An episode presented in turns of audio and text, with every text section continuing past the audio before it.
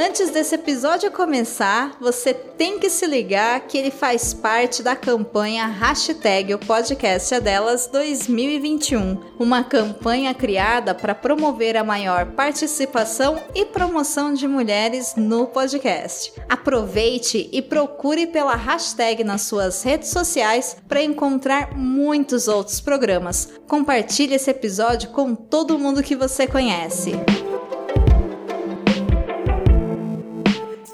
Pra Manga é um podcast sobre tudo aquilo que compõe a segunda pele do ator em cena. Roupa, cabelo, maquiagem, adereços. Eu sou a Ana Kiel, eu sou pesquisadora e figurinista. Eu sou Laura Françoso, eu sou figurinista de teatro e ópera. E eu sou a Gabi Schenbeck, eu sou caracterizadora de cinema. A nossa convidada de hoje está na indústria cinematográfica há bastante tempo. Já fez filme, série, novela, publicidade, ópera, teatro.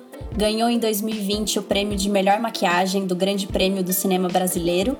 E é minha grande amiga e mestra, Simone Batata. Vai, Tatinha! Bem-vinda! Obrigada, meninas! Adorei o convite. Você quer se, se apresentar brevemente? Colocar um um arroba das suas redes sociais para o povo Falar um pouquinho de você? Bom, eu vou começar falando que eu sou péssima de redes sociais. Se terem uma ideia, o meu Instagram não consegui nem voltar para ele, que é o Batata, Simone Batata. Eu só tô com Pirilampos mesmo, que é o, o meu Instagram de dos meus uh, sabonetes, dos meus óleos essenciais e etc. Mas pode ir lá colocar Pirilampos Articura que é, é o meu também, tá? Ou no Facebook.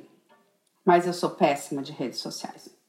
Bom, é, eu posso começar assim. Eu posso começar contando como é que eu comecei. Eu queria muito que você contasse essa história, Batatinha, porque você tem um percurso que ele é bem é, diferente de muita gente que a gente já conversou aqui e eu acho pessoalmente a sua história muito inspiradora. Eu queria muito que as pessoas conhecessem. Vamos lá. Eu comecei, na verdade, assim. Eu queria, na minha vida, eu queria ter feito teatro, porque eu queria ser atriz. Mas, enfim, várias coisas deram um pouquinho complicados. Ganhei em casa, minha mãe, meu pai sempre foram é, muito, era muito difícil, eu tinha que lutar muito contra. E aí eu acabei assim indo com o, o flu e fiz publicidade. Só que aí no primeiro ano de publicidade, eu descobri que eu não queria publicidade. Era uma coisa que eu não queria.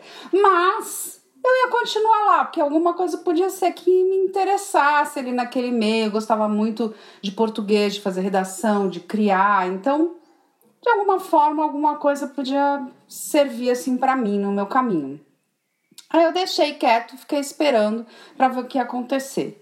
Mas eu fui procurar um emprego numa produtora de cinema. Que na época em São Paulo, o que mais tinha era produtora de comercial, de publicidade, de TV, de Tá, é muito mais do que cinema naquela época. O cinema estava numa época muito embaixo, assim. A gente não rolava tanto filme como rola hoje, assim.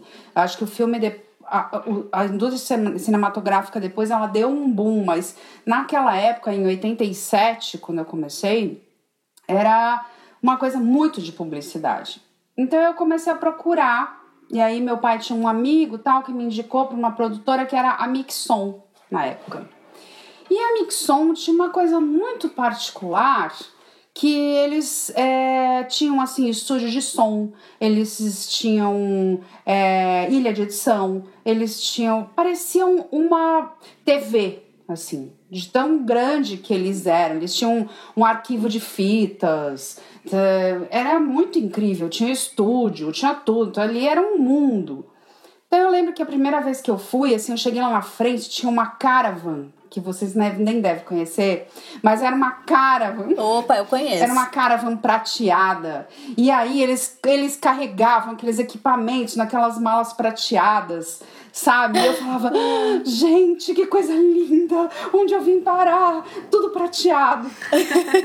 aí eu falei, bom, acho que é aqui. Aí fui fazer a entrevista com o produtor do documentário na época. Ele chamava Prebil. E aí ele falou assim para mim: "Escuta, mas você tem alguma experiência para trabalhar aqui?" Eu falei: "Olha, não tenho não, mas se você não me der, eu nunca terei." aí ele falou: "Boa!" Deu dois dias ele me chamou. E aí eu fui lá. E aí ele me colocou assim para fazer um estágio. Então eu fiz na época assim um estágio de três meses, ganhando absolutamente nada.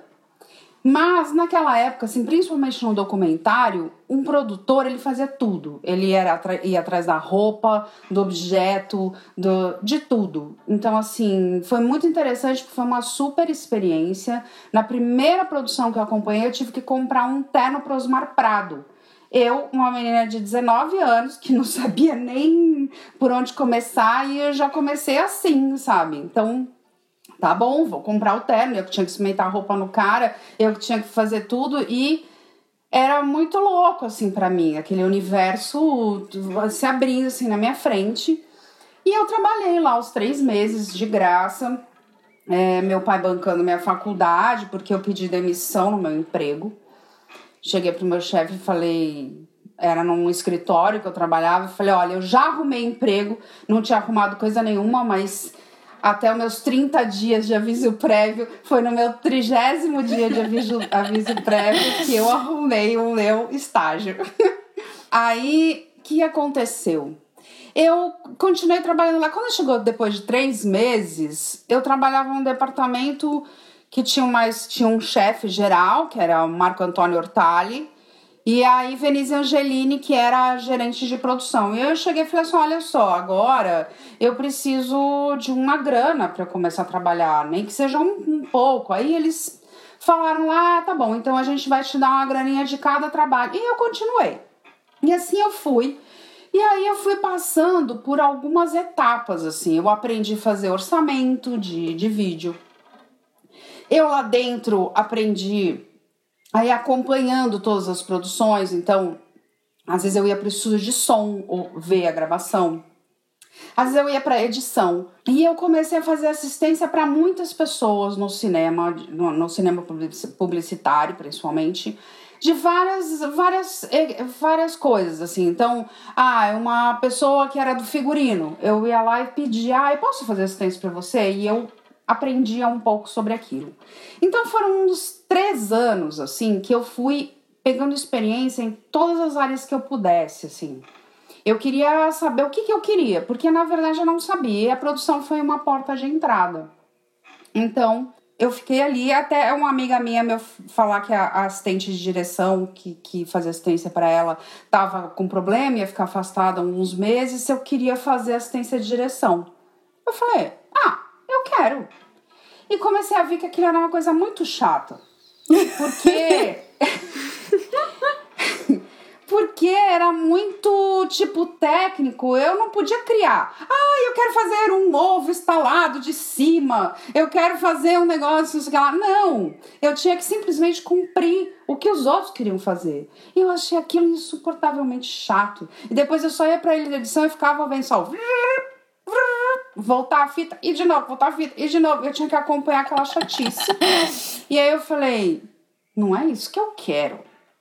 Aí, uma amiga minha que chama Ana McLaren, que é maquiadora, de, caracterizadora de muito tempo, ela trabalhava na Mixon, fazia algumas coisas, e aí teve um dia, um final de semana, que ela falou assim: Batata, olha só, vai ter esse final de semana um filme que vai ter muita gente para maquiar e eu preciso de assistente. Você não quer ir comigo? Falei, ah, Ana, na boa, vai. Eu já fiz objeto, já fiz figurino. Mas, meu, nem me maquiar eu maquio. O máximo que eu passo é passar um batom vermelho, que é o que usava na época.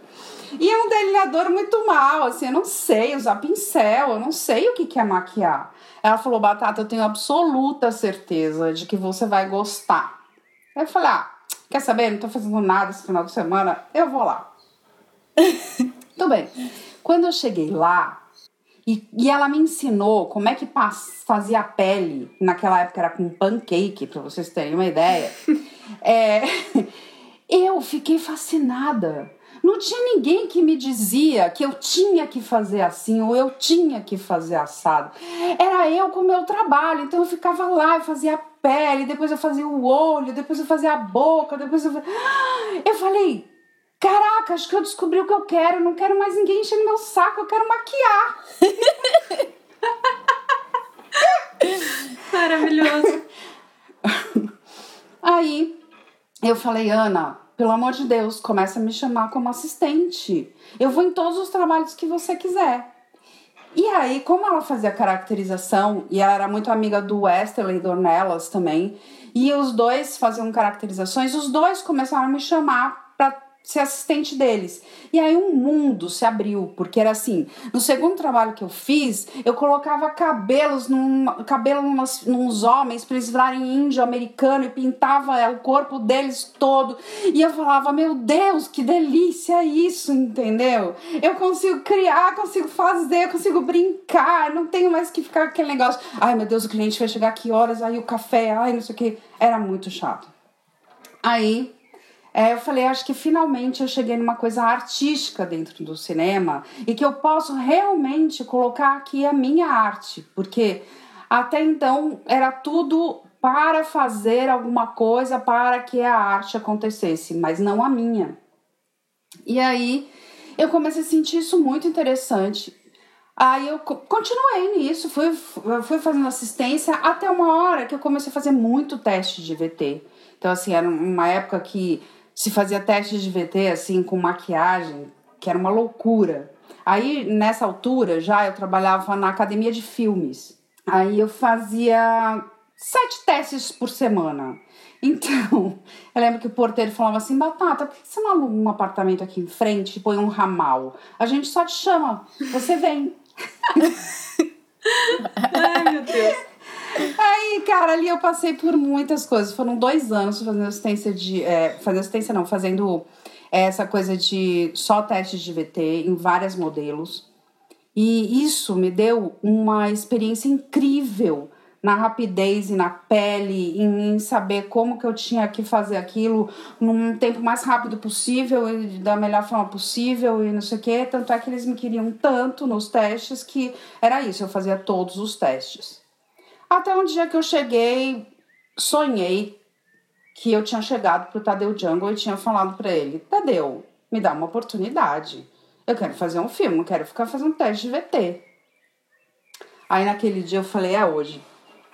Botei meu óculos mais estiloso, não sei o que, minha roupa mais estilosa. Cheguei no estúdio e falei: Tadeu, é o seguinte. Você tá gostando das maquiagens do teste? Nossa, Batata, tô adorando, muito bom o que você faz. Eu falei, tá bom, então eu queria fazer um filme, eu queria fazer a, a, o, o, a publicidade e não ficar fazendo teste, porque senão você nunca vai ver se eu sou capaz ou não de fazer um filme. Aí ele, é verdade, vou te chamar para um filme. E aí eu passei a fazer todos os filmes da Academia de Filmes. E aí eu fiquei em publicidade durante muito tempo. E foi bom. Mas eu sempre me encantei por uma coisa que era o personagem. Eu tinha um amigo, que eu tenho um amigo, na verdade, que é o Luiz Vilaça, que ele, nessa, nessa época, em 80 e pouco, ele também fazia. É, começou a fazer alguns filmes ali e tal, e ele começou a me chamar para trabalhar com ele, a gente se dava muito bem. E aí o Luiz, é, logo mais, assim, pra frente, ele começou um programa na Globo que chamava O Retrato Falado. O Retrato Falado vai contar a história daqui. E aí ele me chamou para fazer o primeiro, que eu nem sabia o que era, fui lá fazer, assim. E daí eu entendi que, eu, que a gente tinha que... A Denise representava a mulher que ela estava contando a história. Isso foi a grande escola para mim de maquiagem e cabelo. Porque ali eu aprendi a pegar as sutilezas de uma pessoa e colocar na outra, para que quando você olha ela, olhasse ela, então a Denise, a Denise maravilhosa, né? não dá, não dá para falar porque a Denise também faz isso lá, vai lá e estuda aquela pessoa, então é muito importante o casamento do ator com caracterizador, com figurinista, porque se não tiver esse casamento aí, aí é difícil. Então, por isso que assim, eu acho muito importante quando você entende o personagem e aí você casa com aquele trabalho e aí você vai atrás de fazer com que aquilo exista, assim. Então, eu eu assistia as fitas das entrevistas daquela mulher, daquelas mulheres e tinha que fazer a Denise ficar similar, porque a gente não pretendia uma caricatura. E é uma coisa que eu era muito aversa também, o Luiz também. O Luiz sempre foi também de querer tudo é, o mínimo possível. Então, isso foi muito bom para mim. Foi um exercício de fazer a Denise ficar em algum lugar parecida com aquela mulher que estava falando.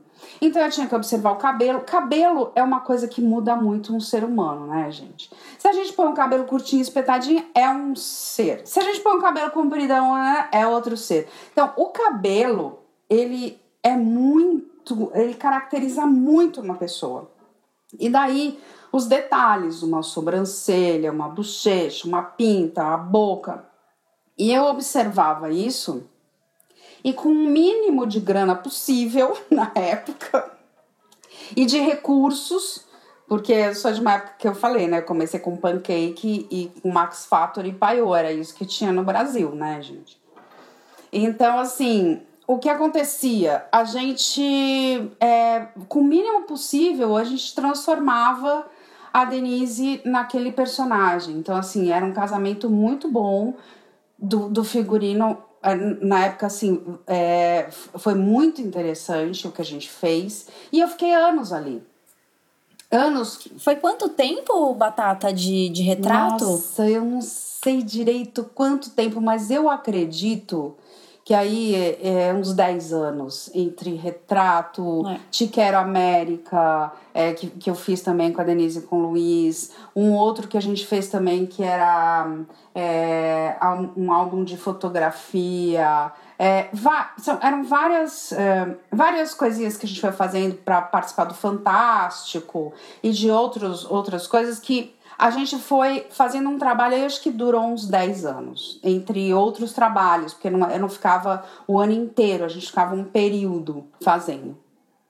E aí eu voltava para publicidade e tal. Mas depois que eu fiz esse trabalho, a publicidade para mim foi ficando cada vez mais é, sem assim não tinha mais sentido quer dizer até hoje eu faço, né, gente? A gente faz tudo que for interessante pra gente fazer, a gente faz. Mas, assim, eu comecei a ver o quanto era muito mais interessante para mim, que adorava teatro, fazer uma coisa que tinha um personagem forte, que tinha roteiro, que tinha história. Pra que que eu ia. Dramaturgia, pois né? Pois é, ainda mais quando eu ia numa reunião de publicidade. Não tô falando só mal de publicidade, tá, gente? Mas é que eu tenho que falar isso. É, eu chegava pro diretor e falava assim: tá, me conta o roteiro do, do filme. E ele falava assim: ah, um homem andando na rua. Não, tá. É um homem andando na rua, mas ele vem de algum lugar, ele vai para algum lugar. Qual que é o produto? Quem me é fala homem? alguma coisa, porque eu não consigo só maquiar um homem que vai andar na rua. então, para mim é, é a história que envolve aquilo é muito importante. Por isso que eu gosto do cinema. Para mim é muito mais enriquecedor, né? Uma série, mas enfim, é, tem um, uma riqueza que não tem é outra coisa.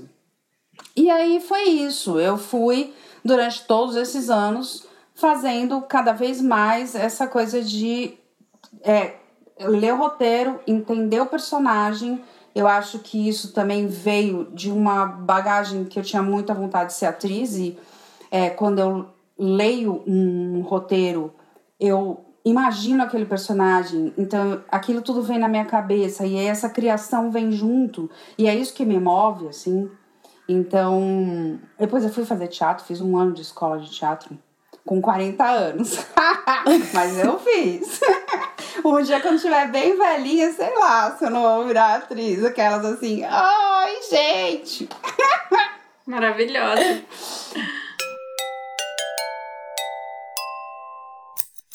Eu sinto isso, assim, que essa coisa muito do teatro e de sentir muito o texto e do personagem me faz é, eu tenho uma coisa muito assim louca que algum detalhe, tanto é quando eu vou procurar referência de personagem, eu vejo 200 levers personagem, mas tem uma coisa ali que talvez é naquela franja, talvez é naquele pedaço da cor do cabelo, ou seja, alguma coisa que é o que vai me falar é esse personagem, entendeu?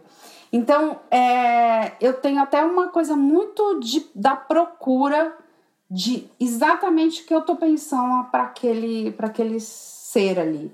E é óbvio que sempre tem muito uma conversa com o ator e com o figurinista e com o diretor, é claro, né?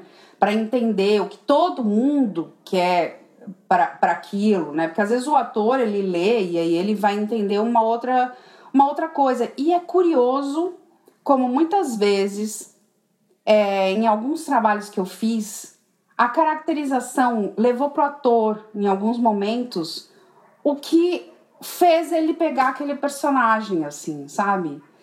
E aí isso me deixa muito feliz, porque é exatamente isso, assim, é você dar um ingrediente muito importante para o ator se olhar e falar: ah, tô vestindo isso aqui, entendeu? Ah, entendi. Ai, a hora que eu coloco isso aqui, esse cabelo, isso aqui, pronto, já veio essa mulher que eu não tinha pensado, entendeu? E aí me dá uma felicidade muito grande, porque aí nesse momento eu realmente consegui ajudar, de alguma forma, aquele ator fazer aquele papel, né? E acho que aí eu boto um pouco de da minha vontade, talvez, frustrada aí, de ter sido atriz nesse momento que eu coloco, coloco essa intenção de ajudar nesse momento.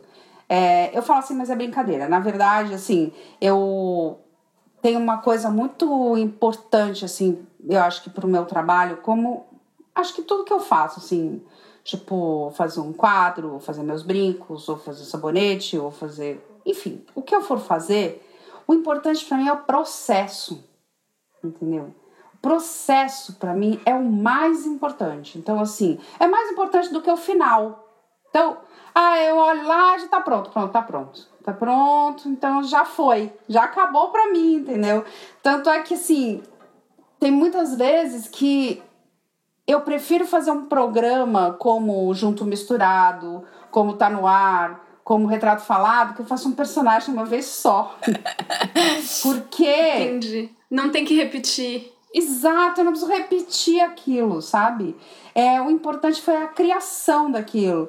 O Junto Misturado para mim foi outra escola muito importante, porque assim eu tinha que fazer um personagem a cada segundo, né? Era assim, vai, vai, vai, vai, vai, vai.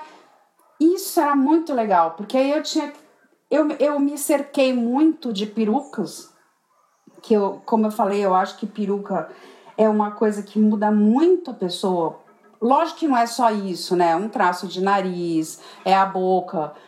Mas um ator, ele, quando ele entende aquilo ali que tá rolando e que ele se joga, talvez a gente nem precisasse entrar. Ele sozinho faria tudo. Mas é, é muito importante quando você casa tudo isso, né? Que você fala, ah, então tá, então aqui, ó, tô te dando isso aqui para você, se você quiser usar. E a pessoa fala, ah, vou usar. Entendeu?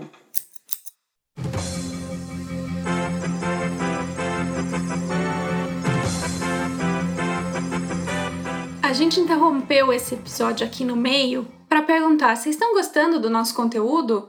Tá sendo informativo, interessante, engraçado, legal? Se sim, então talvez você pudesse considerar apoiar o nosso podcast lá na nossa campanha do Apoie-se. A partir de cinco reais você já consegue ajudar a gente a manter esse projeto caminhando, a financiar talvez uma compra de equipamento, uma coisinha aqui ou ali, para garantir uma qualidade cada vez melhor de programa para você. Então, assim, cinco reais é o preço de um cafezinho, sabe? Não vai fazer tanta diferença no seu bolso. Se você puder doar mais, claro, é super bem-vindo. Então, visite o nosso Apoia-se, que se escreve apoia.se barra pano pra manga. Lá você vai poder ver todo tipo de recompensa que a gente tem para você que ajudar o nosso projeto. Então, obrigada mais uma vez e continuamos o nosso episódio com a batata. Simone, eu tenho uma pergunta técnica, porque você falou de peruca e eu fiquei pensando aqui, tem, para quem não sabe, né, existe perucas de cabelo sintético e de cabelo humano. Então, o que, que você gosta mais de trabalhar? O que, que funciona melhor para você, para o seu trabalho? Se você puder falar um pouco também desse aspecto mais uh, específico, eu acho que também é legal para quem tá ouvindo. Vamos lá. Peruca é um universo muito louco. Porque uma peruca sintética pode ficar incrível ela pode ser muito bem feita, ela pode dar o volume que você quer e ficar penteada para todo sempre, entendeu? Você tira ela da cabeça, chacoalha, no dia seguinte ela tá igual, entendeu? E se ela for uma peruca sintética, muito bem feita, muito bem colocada, porque eu acho que uma coisa muito importante em peruca é saber colocar. Se você coloca uma peruca mal colocada, ela vai estar tá escrito aqui: eu sou uma peruca mal colocada. Então, isso para mim é uma das coisas mais importantes. Você observar uma pessoa, aonde começa a testa dela, aonde começa o cabelo, aonde é a risca do, do cabelo dela, aonde que, como que o cabelo dela se comporta para você colocar uma peruca nela. Porque você colocar simplesmente e, e largar vai ficar um, uma coisa que não vai rolar. Então, o que, que eu observo? Uma peruca de cabelo natural, óbvio, ela te dá uma opção natural. Então você vê ali um cabelo com uma textura de cabelo, você tem possibilidade de deixar ele liso, ele, ele cortar, de, enfim, uma peruca natural, mas se ela for bem feita, né? Se ela for bem feita, se ela atender. Eu acho que o mais importante é atender o que você quer. Entendeu? Porque se ela é natural, se ela é sintética, se ela é, é costurada fio a fio, ou se ela é costurada reta, o que importa é o como você consegue fazer com que aquela peruca fique orgânica na cabeça de uma pessoa e dê o resultado que você quer. Isso para mim é mais mais importante de tudo. Batata, a gente tem um, um jogo aqui, podia virar um quadro, que é. É peruca ou não é? Porque tem várias coisas que a gente fala, ah, não, não é peruca. E tá tão bem colocado, ou a, a linha do cabelo bem maquiada, que é bem isso que você tá falando. É mais importante como colocar, ter um profissional que, que saiba mexer com aquilo, né? Mas a pergunta era isso: o que, que para você, que, é, né? O que que faz a gente olhar e nem passar pela cabeça que é peruca e depois ficar assim, como assim é peruca? É, eu acho que tudo isso aí que eu falei, eu acho que é muito importante saber colocar saber observar para onde vai o cabelo e entender, sei lá, às vezes você coloca uma, pessoa, uma peruca numa pessoa, você fala assim, nossa, mas não tem. fica destoa. E, e assim, eu acredito que peruca é uma coisa que você tem que fazer muito teste para chegar na peruca ideal para aquela pessoa. Por exemplo, eu vou falar aqui de um filme que eu fiz, foi meu primeiro flonga, que foi muito importante na minha vida, que foi o contador de histórias. E eu esse foi meu primeiro longa e um longa muito muito importante para mim, que a gente a Maria de Medeiros nesse filme, ela usa a peruca. Porque ela, enfim, é 1900 a, a década ali era 1970, enfim, tinha um cabelo, um corte, e a gente perseguiu né, a direção de arte, figurino, a gente perseguiu durante um tempo colocar uma peruca meio pigmaleão nela, para dar essa coisa da época, nos 70. E eu colocava, não curtia, ela não curtia, ninguém curtia. Eu olhei uma peruca quando eu cheguei num lugar que não tinha nada a ver com o que a gente estava pensando. Mas eu olhei aquela peruca e falei: essa peruca vai ficar boa para Maria. Cheguei lá, coloquei a peruca na Maria, a Maria falou: pode parar, é essa peruca que eu vou ficar. Mágico. Então é isso, assim, eu acho que é uma coisa muito. A peruca ela tem que entrar na cabeça da pessoa e você tem que olhar para ela e falar: ficou bom. Se não ficar bom, é melhor não usar. Então você tem um acervo de perucas? Tenho. Imenso. Imenso. Imenso. Imenso. Cada. Porque além de além de tudo, eu tenho uma coisa assim que às vezes eu ia, por exemplo, produzir um negócio, eu gostava tanto daquela peruca que tava na vitrine, eu falava, vou comprar essa peruca, porque nunca mais vai existir essa peruca. E aí eu ia no final do ano, eu ia e comprava aquela peruca. Ou então assim, tipo, ah, a mulher da loja falava assim: olha, você gostou, eu te dou de presente essa peruca. Ou então eu ia fazer um filme e aí a pessoa falava assim: eu não tenho acervo, não tenho como guardar. Você não quer ficar com as perucas? Ah, claro. Então, durante muito tempo eu fui aí acumulando essas perucas que assim então lá, eu uso em todos os trabalhos que eu faço, porque eu falo assim, já sei, vou usar aquela peruca X, já tá lá na minha casa, entendeu? Não preciso nem sair para produzir. É um gasto a menos, né? Não, é muito mais simples. Eu já sei o que ela, o que ela desenvolve ali, né? Ou não, ou para aquela pessoa eu preciso procurar uma, uma, uma peruca muito específica, ou mandar fazer. Muitas vezes a gente tem que mandar fazer, porque puxa, vai ter que ser uma peruca que tem uma tela, vai aparecer muito à frente, tem que ter um cuidado muito especial e tudo mais. Então, assim, essas perucas são, assim, são feitas sobre, sobre medida, então na cabeça da pessoa, é, implantadas. Mas é muito importante que esse implante seja bom, porque senão a gente percebe aí, né? E, aí, e tem mais um detalhe também, eu vou contar para vocês porque eu trabalho com a batata há bastante tempo, que a batata é muito devota da Nossa Senhora da Peruca. Então a gente muitas vezes fala: "Minha Nossa Senhora da Peruca diz que vai dar certo". e ela não falhou com a gente até agora. Entendi. Sim, ó. Tem, tem uma, um lado mágico aí para ajudar, né? Sempre tem. Sim, eu tenho uma varinha aqui em casa, né? Eu ganhei de um amigo meu uma varinha mágica do Harry Potter. Um, umas vezes que eu falava para ele, olha, só com uma varinha para eu fazer tudo isso. E ele fez para mim uma varinha. então, assim, eu acredito mesmo que quando você é, sabe que de alguma forma vai dar certo, é, a Nossa Senhora da Peruca te ajuda, sabe? Porque você fala, amanhã eu preciso descobrir uma peruca. Eu chego na loja e falo, ah, era essa. Pronto, eu levo ela e coloco, era aquela, ela encaixou.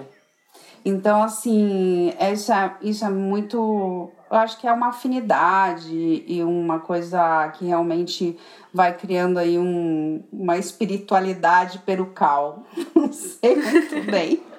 Acho que, como diz a, a, minha professora da escola da Aura, que assim, é, na, nas aulas de sonho, que é um outro curso que eu falo, faço com ela, ela fala que os cabelos são antenas então eu acredito que essas antenas aí, elas são ligadas nessa hora e te conecta com alguma coisa. Mas acho que é, acho que é isso. E assim, eu acho também que tem uma coisa muito importante que é você é, tentar fazer com que aquele personagem diga o que você quer mais do que copiar a coisa principal. Por exemplo, sei lá, vamos falar aqui, vou falar do Web então, sei lá, ou de outro filme qualquer que eu, que eu fiz, mas enfim. Mas a gente ia puxar a Abby, exatamente, então bora nela. É, vamos falar da Abby, sei lá, é assim, é, não adianta você querer fazer uma caricatura de uma coisa. Então, por exemplo, sei lá, eu vou copiar, então eu mando fazer uma peruca idêntica a que tem o cabelo não sei o quê, e aí eu tento perseguir o nariz idêntico, eu tento perseguir. Aí quando você. Eu, eu acho que eu tenho muito isso, assim, de perceber o que, que aquele rosto oferece e o que, que ele pode proporcionar para que chegue mais perto daquele personagem com sutileza. Da mesma forma, o cabelo pode não ficar idêntico, mas para mim não é importante ficar idêntico, e sim representar. Então, na medida que você coloca uma coisa que você olha e fala, ah, é a, é a pessoa. para mim isso é mais importante do que falar, nossa, essa peruca está idêntica à da pessoa.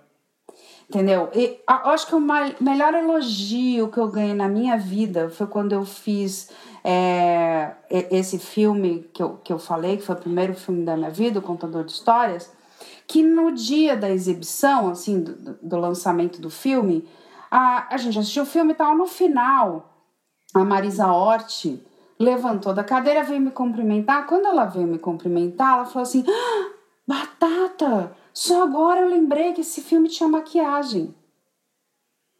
E aí, aquilo foi o melhor elogio da minha vida, porque o menino começa com o menino sendo espancado. Ele foi, ele tá cheio de machucado, ele foi estuprado, quer dizer assim, então assim, ele passou por uma coisa muito muito difícil assim. E aí, eu ouvi isso naquela hora, para mim foi a melhor coisa que eu ouvi na minha vida, porque Tipo, ah, tinha maquiagem. Eu nem lembrei da maquiagem. Aí foi Ou seja, a história funcionou, né? Eu acho que é isso, gente. Para mim, a maquiagem não precisa vir antes. Para mim, a maquiagem ela tá ali, a caracterização, ela está ali para servir ao trabalho. Então, eu, eu como uma boa virginiana, eu vim a esse mundo a serviço. então, eu estou a serviço do personagem e da história. Para mim é mais importante do que, ah, olha, a maquiagem ficou ótima, o cabelo está maravilhoso. Assim, ela pode estar horrível, mas ela fez o personagem que ela precisava fazer, entendeu? Então, é, para mim isso é a coisa mais, o elogio melhor é quando ninguém percebe que existe maquiagem lá. Você está ouvindo a um programa oficial da campanha Hashtag O Podcast é Delas 2021, uma campanha criada para promover a maior inclusão e participação de mulheres no podcast no Brasil e em outros países. Para conhecer outros programas, procure pela hashtag nas suas redes sociais ou acesse o site o podcastadelas.com.br e encontre muitos episódios. É, que você falasse, se você quiser falar desse processo, desse longa, que é o último que você fez? Sim, foi o último longa que eu fiz, web. Eu ganhei um prêmio de maquiagem da Academia Brasileira de Cinema me senti muito honrada com esse prêmio, porque eu trabalho há 33, 34 vai fazer, nesse, nesse ramo aí, né, gente? Eu fiquei muito honrada, muito feliz de ter ganho esse prêmio. É, acho muito importante esse trabalho que eles fazem, porque isso faz com que as pessoas também se sintam homenageadas e honradas pelo seu trabalho. E assim, para mim, o web foi muito, foi um trabalho muito, muito interessante, muito importante, de muita pesquisa, porque assim é uma coisa que a gente mergulhou na vida da Abby, né? Então, de todos, das, todas as formas, nós fomos na casa dela, a Gabi tava junto, foi lá na casa, a gente pesquisou, a gente entrou, a gente mergulhou mesmo, junto com a Andrea, que é isso que eu falo, o como é importante quando um ator tá ali grudado no, no seu trabalho, que assim, você faz junto, né? Você faz para ele, ele é assim, é, é uma coisa que você ajuda com que aquilo seja construído e aí é tão bonito de ver, porque a André, é o que eu falo, a André se não tivesse feito nada, ela faria a Abby, porque ela fez tão bem né? Com tantas sutilezas e com tanta. Ela também mergulhou naquele personagem. Então, assim, foi um estudo muito grande que a gente fez. Foi uma equipe muito maravilhosa, né? Então, assim, eu acho que a gente nunca pode deixar de falar da, da nossa equipe, das pessoas que estão trabalhando junto, né? Porque são pessoas também dedicadas àquilo, também querendo que as coisas aconteçam, também apaixonadas e querendo aprender muitas vezes um monte de coisa e se doando e se dedicando àquilo. Então a gente teve muita gente talentosa trabalhando junto, né? Assim, é... e, e eu não tenho como agradecer toda essa equipe que esteve comigo com maior talento e dedicação mesmo, sabe? Então eu acho que isso é muito importante. Quando você não tem uma equipe que se compromete e que vai junto, aí é complicado. Que aí você fica sozinha num trabalho grande, né? E esse foi um trabalho grande que eu não estava sozinha, estava com uma equipe e um respaldo muito importante. E eu acho que isso vem de uma coisa que eu acredito, que é você é, ir formando um, uma equipe que entende a sua língua, que entende que você fala e que todo mundo tem esse mesmo interesse, sabe? Porque quando você simplesmente monta uma equipe em cima de ah, eu, é, eu preciso de um bom cabeleireiro, eu preciso. Às vezes eu já montei equipe com pessoas que não sabiam direito, nunca tinham feito um trabalho. E foi muito bom. Porque eu sabia que aquela pessoa tinha talento e que no decorrer do processo aquilo ia ficar muito grande, entendeu? E que ela tinha vontade, né? Que foi, foi como você começou também, né? Dando a cara e falando: Ó, oh, eu não sei, mas eu tô aqui com vontade, então vamos lá. Eu aprendo, vamos fazer. Exatamente. No municipal, por exemplo, quando a gente. É, quando eu fui convidada para trabalhar lá, é, eu comecei, na verdade, no São Pedro, que foi um amigo meu que me chamou para fazer Pagliazzi, que era uma ópera muito menor e, e pequenininha, assim, com poucos atores, e que foi muito legal porque ali era um, um, teatro menor, tá? Que eu fui, eu brinquei de fazer ópera e brinquei com o palco, que era uma coisa que eu não tinha tanta intimidade quanto o cinema e a televisão, né? Eu, eu vim trabalhando em cinema e televisão durante um tempo. Então o palco para mim ainda era um Porque tem você tem que ter um ajuste da maquiagem, né? Porque você tá vendo na distância e não é aqui colado na sua cara que nem nas telas de TV e de cinema, né? Sim. Essa adaptação é uma das que você teve que fazer? Sim, porque acho que tudo, né, tem uma adaptação, tem, tem o, o que é preciso para para dar o efeito que você precisa.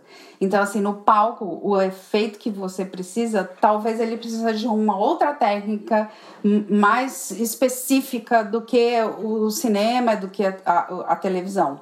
Então, você vai entendendo como é que isso funciona. E aí, o Pagliacci foi a primeira vez para mim e que eu amei, que foi muito legal. E aí, essa mesma diretora que eu fiz esse, esse trabalho me chamou para fazer um trabalho municipal, que era o Lefan, que era uma ópera com muitas crianças, era muito lúdica. Então foi muito incrível, porque ah, eu me diverti, eram peninhas, não sei o que, grudado em todo mundo, era eu, eu inventei toda a maquiagem, foi muito legal de fazer, foi muito divertido. Aí o municipal fizesse, depois me chamaram para fazer mais uma ópera e aí começaram a querer fazer um, um esquema comigo de fazer todas as óperas no municipal. Eu tenho um problema muito sério que assim, meu ascendente em aquário, apesar de ser virginiana, não me deixa ficar fixa num lugar. então, assim, nada que me prenda me deixa feliz, porque aí o meu processo criativo ele acaba. E o que me move é a criação, não é mais nada além disso. Se eu não puder criar, não tem graça para mim fazer. Eu prefiro não fazer. E não é só isso, porque ali você tinha criação, é, mas é, a, a impossibilidade de não ir e vir, isso me ia me deixar muito nervosa. Assim, ai, ah, agora eu tenho que ficar aqui, não posso fazer mais um filme, não posso fazer mais uma TV, não posso fazer mais. Aí eu é, convidei uma amiga minha, que é a Tissa, para vir comigo e se ela ficava ali e eu ajudava ali no começo a fazer todos os as uh, enfim as concepções e tal começava a ópera e ela continuava porque o que me dá sempre esse essa agonia é o os 20 dias, 10 dias depois, igual. Aí já começa a dar aquela coceira.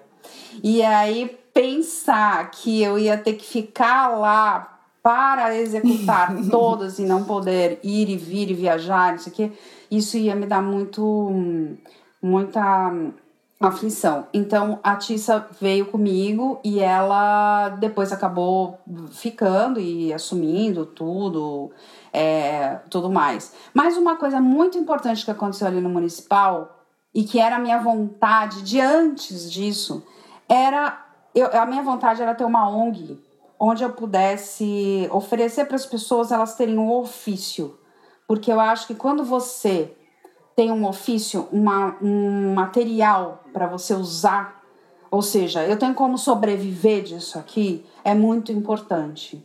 Então, eu queria muito isso. Eu queria muito ensinar meu trabalho, assim como eu quero hoje. A vida inteira, se eu puder ensinar, eu vou ensinar.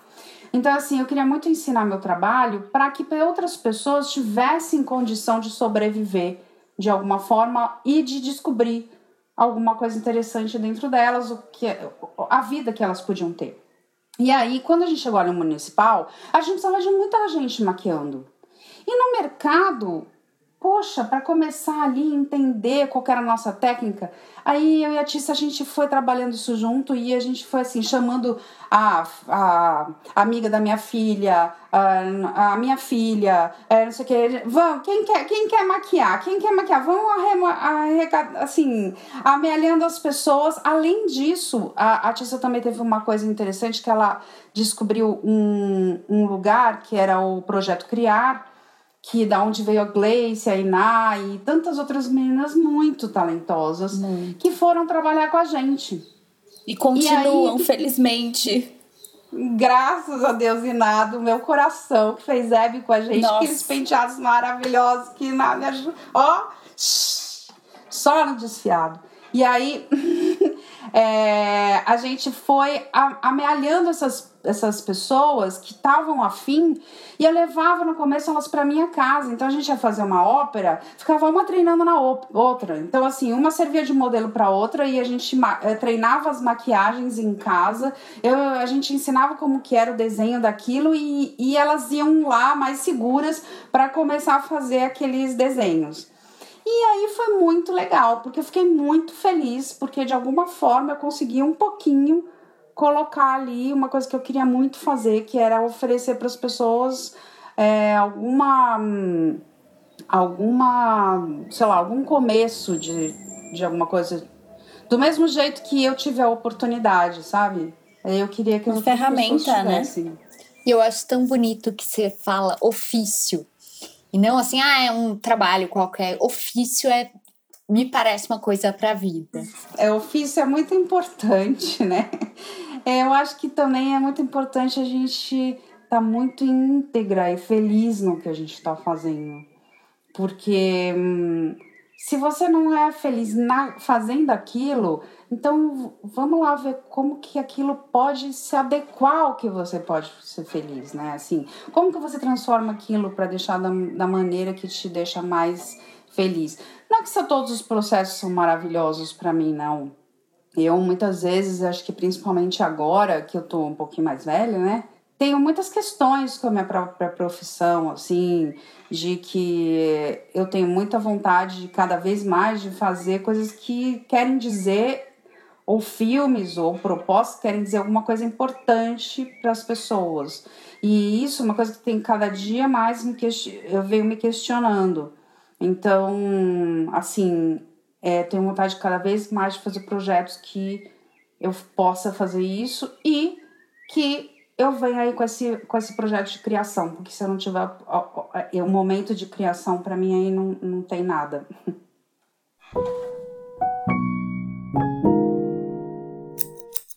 Batatinha, e conta pra gente, assim, um trabalho muito especial, assim, que te marcou pelo motivo que você quiser. Pode ter sido aconteceu uma catástrofe, agora a gente fala rindo, ou pode. Foi muito maravilhoso. Ai, gente, eu acho que para mim foi o contador de histórias, como eu falei. Porque, primeiro que assim, eu queria muito fazer um filme, muito. E aí demorou muito tempo para conseguir fazer um filme, cinema mesmo. E quando eu fui fazer, eu fui muito insegura, porque, nossa, é cinema, sabe? E eu só fazia série, só fazia é, publicidade, e aí vinha aquela tela enorme. Então, assim, E aí eu fui fazer com um diretor com muito cuidado, né? Que é o Vilaça. Então, assim, a gente fez teste, a gente, o, o, o Vilaça é, filmou nos testes, a gente viu num telão o resultado antes de começar a filmar. O que é hoje. Isso é uma coisa que não acontece sempre, né? O que eu, o que eu acho, assim, extraordinário, entendeu? Então, assim, eu fiz o teste de maquiagem, que naquela época, tá, gente? Eu também não tinha material, muito material, não. Aqui, todos os, os machucados foram feitos com látex, entendeu? Que era o que eu tinha. E com, e, e, e, com o material que eu tinha aqui, que eu tinha um pouco de criolã, que tinha, já tinha chegado algumas coisas, mas assim, é, hoje a gente tem uma possibilidade muito maior de fazer tudo aquilo. E eu tive quase que pra cozinha, né? Tipo assim, ah, como fazer aquelas pernas ressecadas? Ah, vamos fazer com maisena e água. Ah, vamos fazer. Então, assim, era como que a gente chegava naquele resultado. E assim, foi muita dedicação naquele filme, assim, muita dedicação. É, quando eu vi ele na tela, e assim, o duro que uma virginiana é muito crítica. Então, óbvio que eu assisti fazendo assim, ai, essa hora eu podia ter feito assim. Ai, aquela hora, hum, não gostei daquele negócio. Mas, assim, num, num geral, é, eu fico muito feliz assistindo hoje, assim, porque eu vejo que ele super cumpriu por ser o primeiro longa que eu fiz e é, com muita felicidade, porque ele contou uma história muito importante. E aí eu fico feliz de ter começado com um filme que contou uma história importante, sabe? Que lindo, muito bonito mesmo, muito emocionante, né? E, e dá pra ver que tinham detalhes muito pequenos, mas que faz que, que é isso, que contam a história, isso que você contou da pele seca. É uma coisa mínima a pessoa que está assistindo, talvez ela nem tome consciência de que, aquela, que ela viu aquilo, né? Mas de alguma forma isso ajuda a construir essa história. Eu acho que é isso que é muito bonito da área da caracterização, né? Do figurino também, mas assim, é, é num detalhe tão pequeno, mas as pessoas, é assim, é quase subliminar, eu acho. Eu acho mágico, eu acho muito mágico. É, eu acho isso muito importante que você está falando, e acho que é isso que me move, que assim, detalhes são muito importantes. Então, assim, o, o figurinista, que foi o Cássio Brasil nesse filme, ele fez uma coisa que, assim, olha, é, é muito excepcional. Ele fez a costura que se usava na época. Ele tingiu muito tecido num lugar. Então, assim, foi uma coisa de um trabalho, de uma pesquisa, de um trabalho muito elaborado e muito feliz de fazer. A gente teve tempo de pré, que é uma coisa que hoje, infelizmente, as pessoas não têm mais é, vontade de ter, por causa do negócio chama dinheiro, é, não dão a importância que, que isso tem. Porque eu fiz esse filme, eu tive três meses de pré-produção. É muito diferente, gente. Você testar, você experimentar, você ver se deu certo, voltar atrás.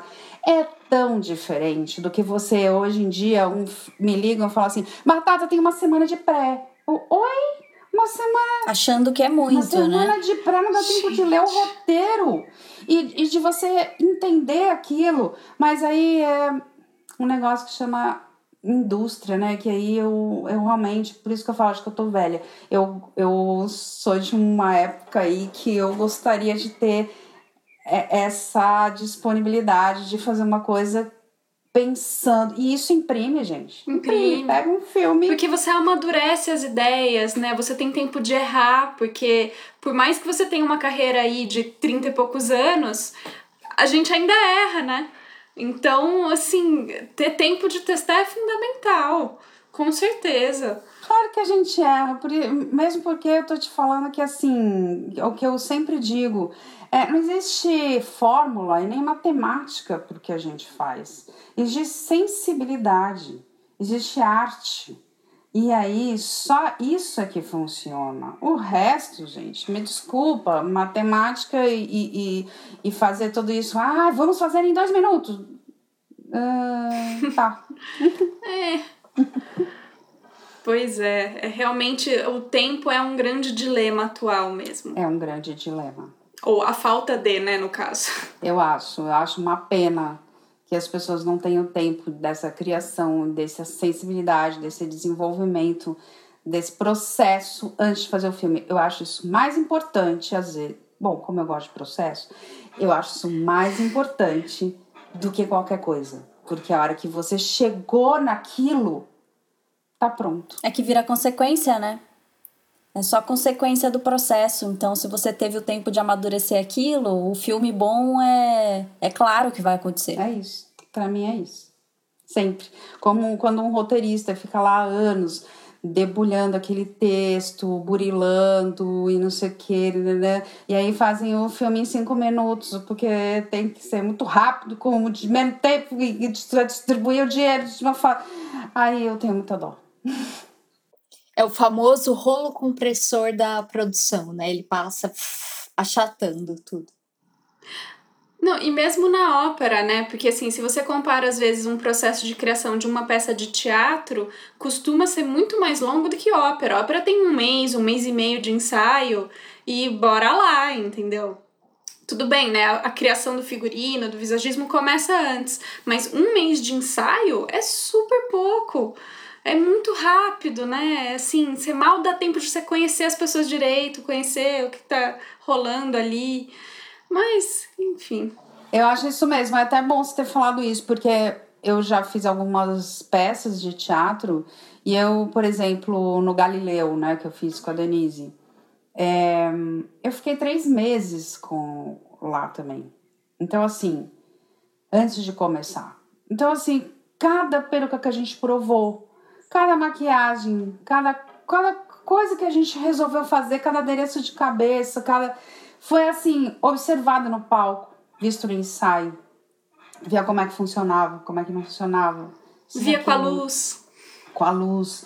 Então, assim, do mesmo jeito que o ator, quando ele tá fazendo uma peça, ele vai lá e ensaia 200 vezes. E mesmo ensaiando 200 vezes, depois, durante o espetáculo, ele, durante a temporada, ele vai burilando e ainda vai é, chegando no, em alguns lugares, é isso, você tem tempo de chegar nesses lugares, entendeu? E eu acho isso tão, tão importante para nossa jornada. Eu, eu sinto muita pena, assim, porque é, eu, eu sei também que cada ser humano, cada um de nós, apesar de todos trabalharem com arte, vão ter alguma, alguma característica no seu processo.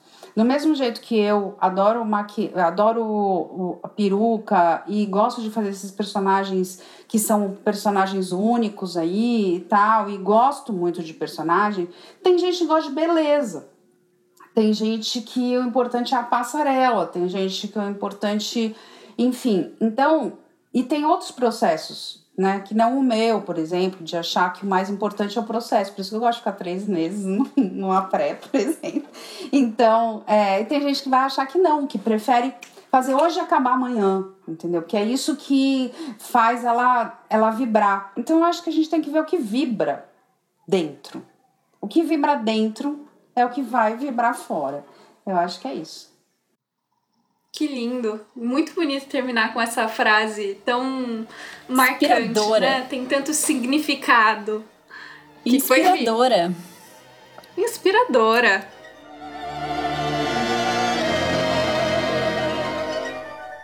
Busquem conhecimento.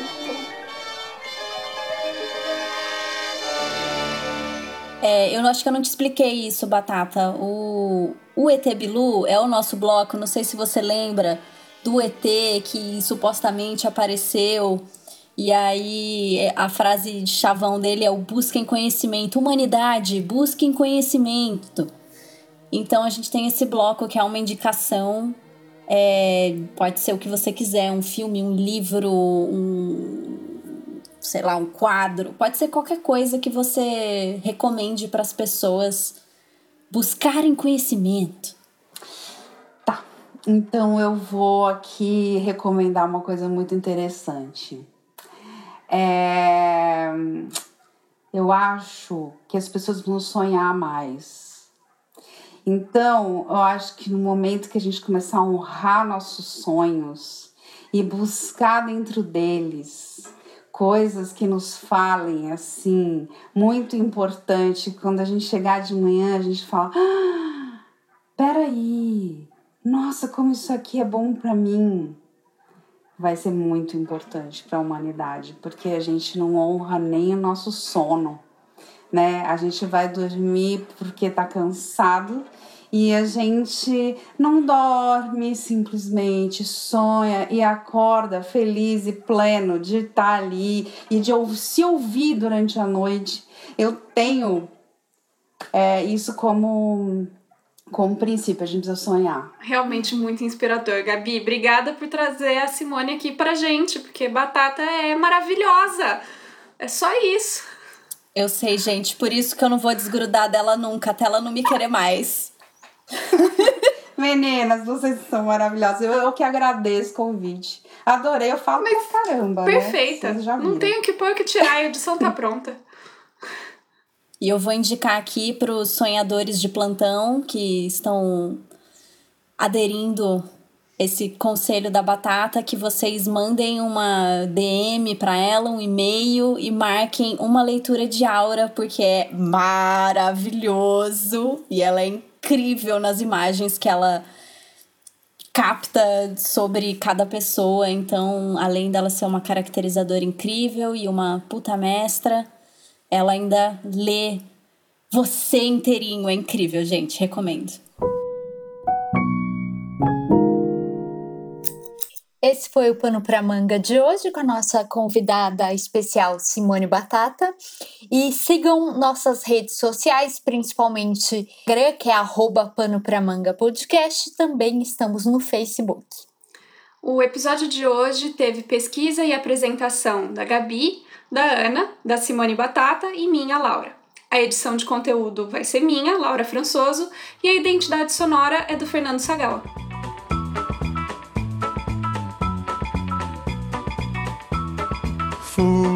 Gostou desse episódio? Bom, né? Ele faz parte da campanha hashtag O Podcast é Delas 2021. Procure pela hashtag durante esse mês de março nas suas redes sociais ou acesse o site o podcastadelas.com.br e encontre muitos outros programas promovendo a maior participação de mulheres no podcast. And I don't care.